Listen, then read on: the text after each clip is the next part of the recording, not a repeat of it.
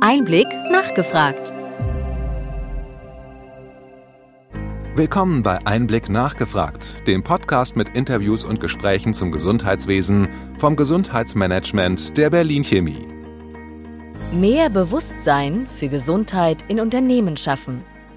Fachjournalist und Einblickredakteur Christoph Nitz sprach mit Patrick Hüter von Expedition Gesundes Unternehmen über betriebliche Gesundheit. Patrick Hüter ist als gelernter Gesundheits- und Krankenpfleger, studierter Pflegepädagoge und Gesundheitswissenschaftler ausgewiesener Experte im Bereich Gesundheit. Seit vielen Jahren führt er Seminare, Workshops und Führungskräftetrainings in verschiedensten Branchen durch. Gemeinsam mit Philipp Münzer gründete er Expedition Gesundes Unternehmen. Expedition Gesundes Unternehmen will besonders kleine und mittelständige Unternehmen dabei unterstützen, mehr für die Gesundheit ihrer Beschäftigten zu tun. Die Idee dazu kam Hüter aus seinen Erfahrungen in früheren Berufen.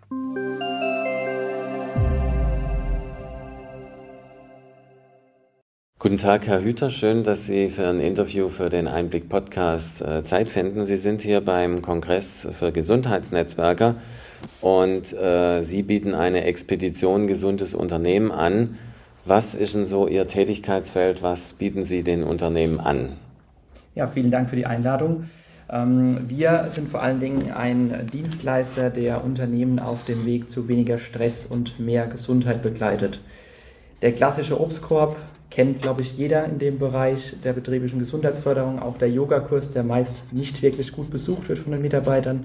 Uns ist es sehr wichtig, dass das Themenfeld der Gesundheit im Unternehmen auf der Kulturebene ankommt. Das heißt, wir arbeiten vor allen Dingen mit Geschäftsführerinnen und Führungskräften und begleiten dann Stück für Stück auf diesem Weg, auf dieser Expedition zu weniger Stress und mehr Gesundheit.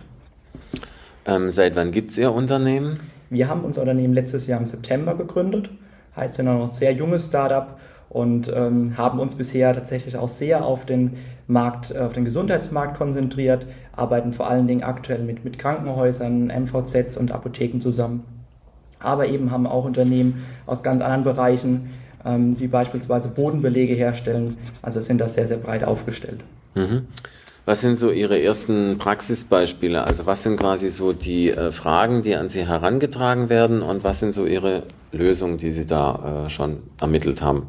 Wichtigste für uns ist vor allen Dingen für das Thema zu sensibilisieren zu Beginn. Das heißt, erstmal ein Grundlagenverständnis für das Thema Gesundheit auch herzustellen. Oftmals ist eben das Verständnis, dass Gesundheit die Abwesenheit von Krankheit ist. Für uns ist es sehr, sehr wichtig, dass es klar ist, dass Gesundheit viel, viel mehr ist, dass die Gesundheit nicht nur im Privatleben zu erhalten ist, sondern eben auch am Arbeitsplatz, wo man eben auch sehr viel Zeit verbringt. Und unser Ansatz ist es da tatsächlich zuallererst mit den Geschäftsführern und Führungskräften zu arbeiten, zu sensibilisieren, in einem sehr engen Coaching zu Beginn erstmal die Grundlagen zu klären, ähm, zu analysieren, welchen Bedarf gibt es denn im Unternehmen, bevor wir dann eben auch mit den Mitarbeitern arbeiten.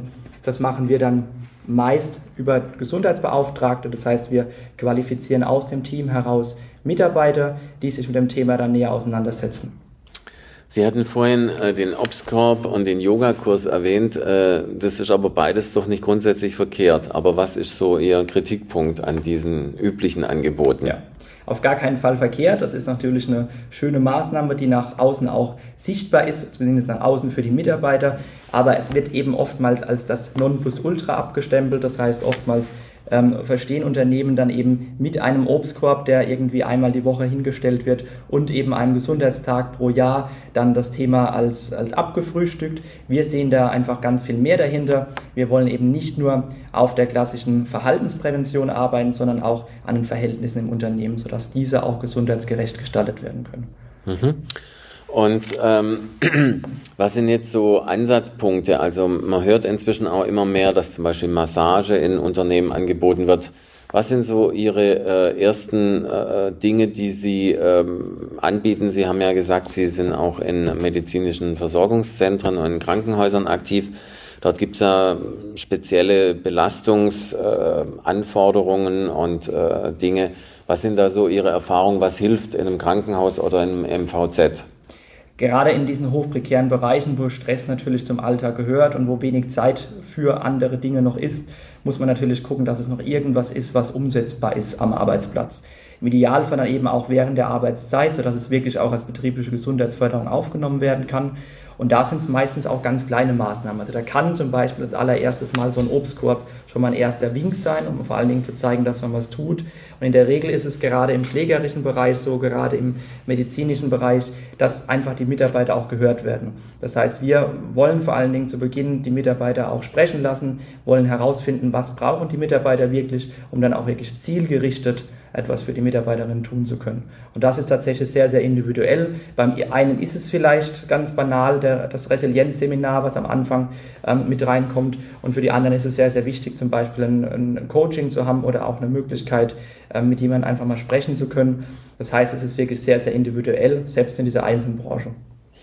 Es ist ja äh, vom Grundsatz her so, dass zum Beispiel immer weniger alkoholhaltiges Bier verkauft wird. Es äh, wird auch sehr viel mehr auf vegane Ernährung Wert gelegt. Es wird auch mehr, äh, sagen wir mal, auf Qualitätsprodukte beim Bäcker und bei anderen Dingen. Also Ernährung ist insgesamt äh, häufig inzwischen im Fokus. Ähm, kommt es auch in den Betrieben an, dass dort quasi die Menschen sensibler sind, dass die einfach äh, quasi nicht den Kopf drehen und sagen, oh Gott, äh, Herr Hüter, bleiben Sie mal bloß mit dem Thema weg? Ja. Oftmals ist es so, dass wir darauf angesprochen werden, müssen wir jetzt unseren Bierkasten für, den, für das Feierabendbier abschaffen, wenn wir mit euch zusammenarbeiten.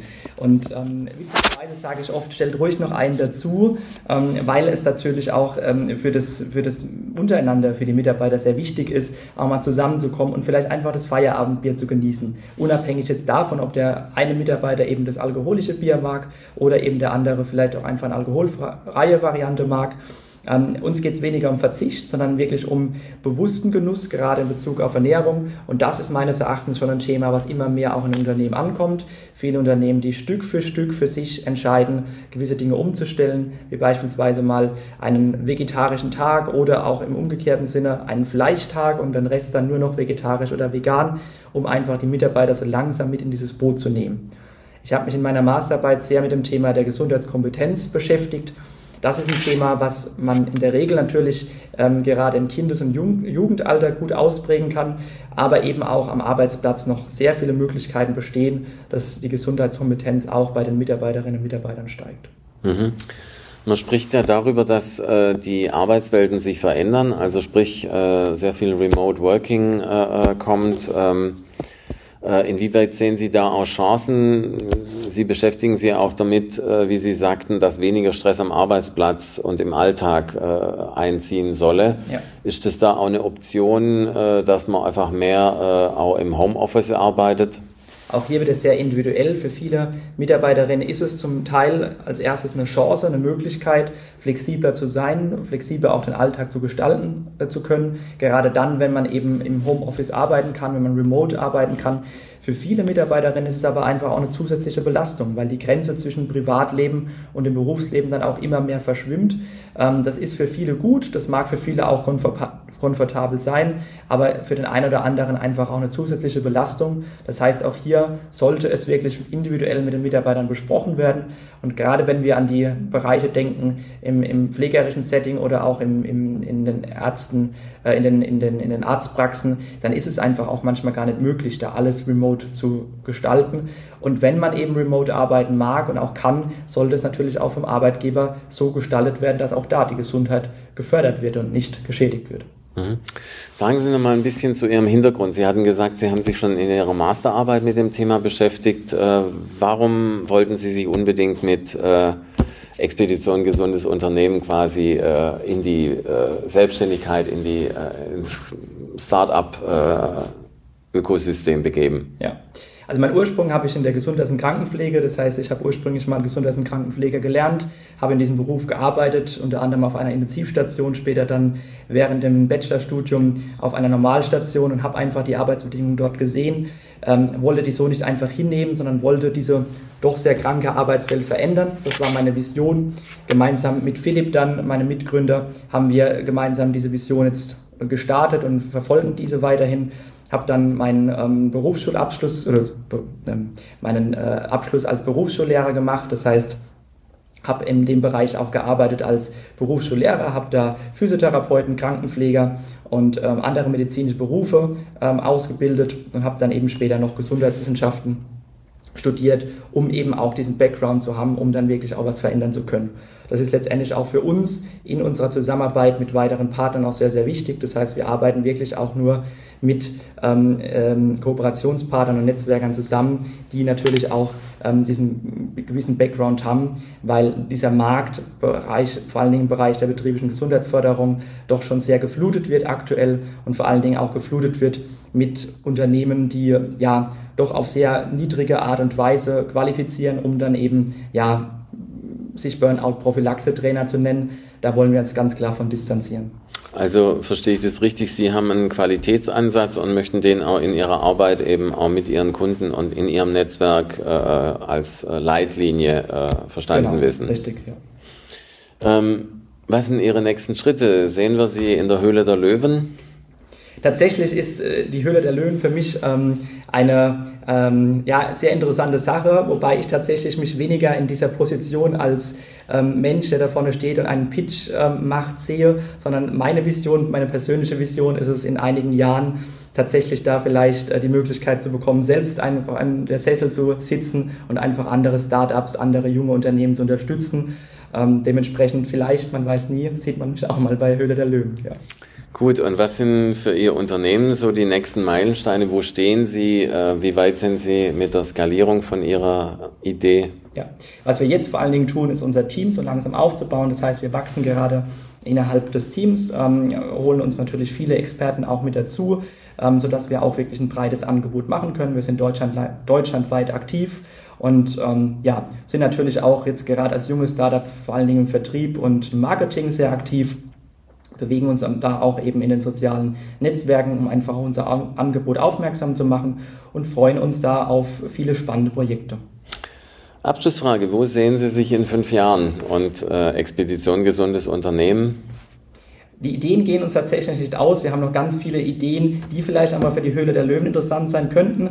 Wir wollen tatsächlich ähm, diesen Markt so ein Stück weit revolutionieren. Wir wollen wirklich dafür sorgen, dass die Mitarbeiter weniger Stress und mehr Gesundheit am Arbeitsplatz im Alltag haben. Und diese Vision wollen wir in den nächsten fünf Jahren ähm, verstärken und sehen uns da wirklich auch als Wachstumsunternehmen. Vielen Dank, Herr Hüter, dass Sie Zeit für das Interview hatten und viel Erfolg für Expedition Gesundes Unternehmen. Herzlichen Dank, danke.